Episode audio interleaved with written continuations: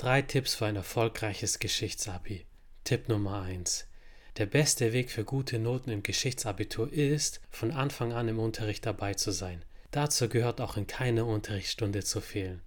Ich weiß, manchmal ignoriert man den Wecker, weil der Partyabend davor zu lange ging, das Bett einfach zu weich ist oder sich der warme Körper des Partners, der Partnerin neben dir viel zu gut anfühlt. Aber um erfolgreich zu sein, ist Kontinuität wichtig. Das heißt, jedes Mal am Ball bleiben und wenn man eine Stunde verpasst hat, diese nachzuarbeiten. Von nichts kommt leider nichts. Tipp Nummer 2.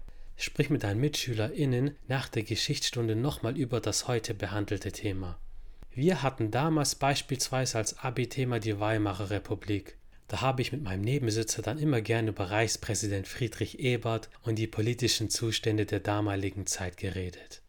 Das Elaborieren, das heißt die Ausarbeitung des Themas, indem du mit anderen Leuten darüber sprichst, hilft dir, es besser zu verstehen. Durch die Stimme und das Gehör werden weitere Reize für das Gehirn aktiviert und das ist für das effektive Einprägen vom Unterrichtsstoff super hilfreich. Tipp Nummer 3. Befolge spätestens einen Monat vor der Abiturprüfung folgende Schritte. Das hilft dir auch, wenn du über das Schuljahr hinweg ein fauler Sack gewesen bist und bisher nichts gemacht hast.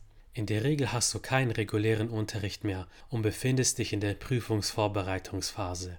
Falls du doch noch Unterricht hast, dann beginne in den letzten Ferien vor der Prüfung mit dem intensiven Lernen.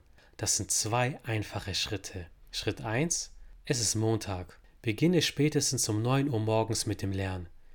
Gehe in ein Umfeld, in dem du ohne Ablenkung gut lernen kannst, zum Beispiel in die örtliche Bibliothek. Die frühe Uhrzeit ist deshalb wichtig, weil die Abiturprüfungen in aller Regel vormittags stattfinden und du so dein Gehirn optimal auf diese frühen Morgenstunden trainieren kannst. Das Handy befindet sich im Flugmodus in deiner Schultasche.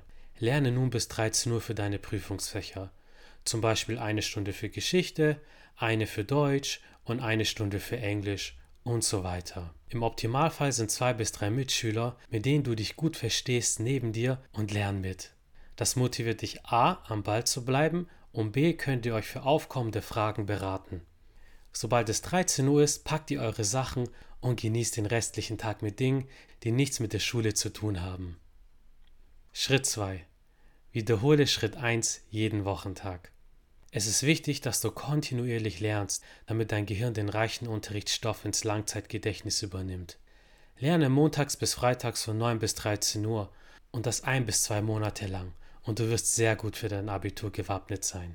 Nimm dir das Wochenende ruhig frei, vielleicht musst du da arbeiten oder Party machen oder eine anständige Pfeife rauchen. Beachte eine wichtige Sache.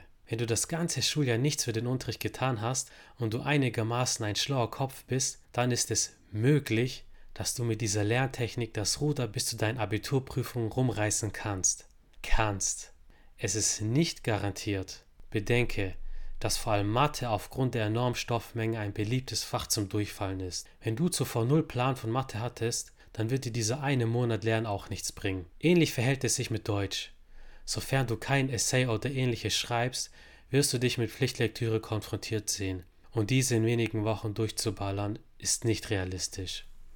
Und wenn dein Englisch wie das von Lothar Matthäus klingt, na dann gute Nacht. Verarsch dich nicht selbst. Wenn du an Tag 1 faul warst, dann wirst du an Tag 100 nicht fleißiger sein. Am allersinnvollsten ist es, schon am Anfang des Schuljahres gedanklich bei allen Unterrichtsfächern dabei zu sein. Es ist nicht schlimm, wenn du nicht alles verstehst. Du tust dir jedoch einen Gefallen damit, wenn du es zumindest versuchst. Mit dieser Basis und meinem Lehrplan wird die intensive Prüfungsvorbereitungsphase Früchte tragen. Das verspreche ich dir. Ich spreche hier aus Erfahrung. Und im Zweifel, wenn ihr wirklich unsicher seid, fragt eure Lehrer. Egal ob ihr Lehrer XY liebt oder hasst, er oder sie kann euch am ehesten sagen, worauf ihr bei den Prüfungsthemen achten müsst, denn sie haben die Erfahrung aus den vorherigen Jahren. Mein Lehrplan hat mir damals geholfen. Jede Schule hat jedoch andere Bedingungen. Deshalb ist es wichtig, auf eure Lehrer zu hören und in Prüfungsthemen zu konsultieren. Wie lernt ihr fürs Abi? Oder habt ihr es schon längst in der Tasche und befindet euch in den Tiefen des Studiums? Sagt es eurem Errol Senpai auf Instagram unter dem Hashtag Frag den Senpai. Ich freue mich über jede Nachricht. In der nächsten Podcast-Folge zeige ich dir, wie du dich konkret auf eine mündliche Prüfung vorbereitest. Viele haben Angst davor, dies jedoch unbegründet, weil du durch das Verbale deine Prüfung sehr gut lenken kannst.